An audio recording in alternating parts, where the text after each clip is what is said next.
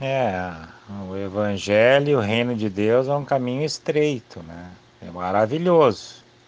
É a verdadeira vida, porque nenhuma religião, é, nenhuma proposta, nenhuma doutrina tem o poder de aperfeiçoar ou de fazer a nova natureza do Espírito Santo brotar na alma humana.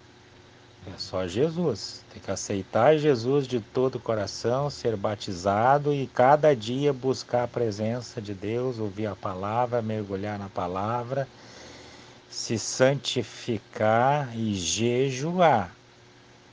É, ao homem é impossível, porque a obra de Deus é o Espírito Santo é quem faz, mas o Espírito Santo faz é, naqueles que se sujeitam a Ele. Tiago capítulo 4, versículo 7, 2 Crônica 7, 14 e Mateus 11, 12. O reino de Deus ele é possível, mas tem que ser tomado por esforço. Vamos seguir o exemplo de Jacó. Não podemos largar o anjo até o anjo é, nos abençoar. E nem a viúva importuna. Vamos importunar importunar o Espírito Santo. Eu quero, eu desejo ardentemente ser usado por ti, Senhor. Venha, toma, a casa é tua, o meu coração é teu. Enche-me da tua glória, da tua graça.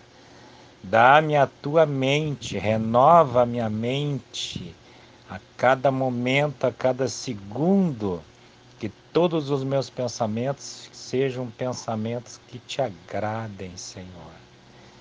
E aí sim, aí sim nós manifestaremos o mundo, a imagem e o caráter de Deus. O Nebrastan, os sete Espíritos de Deus se manifestará ao mundo através de nós, com graça, com beleza, com poder. Isso é glorioso.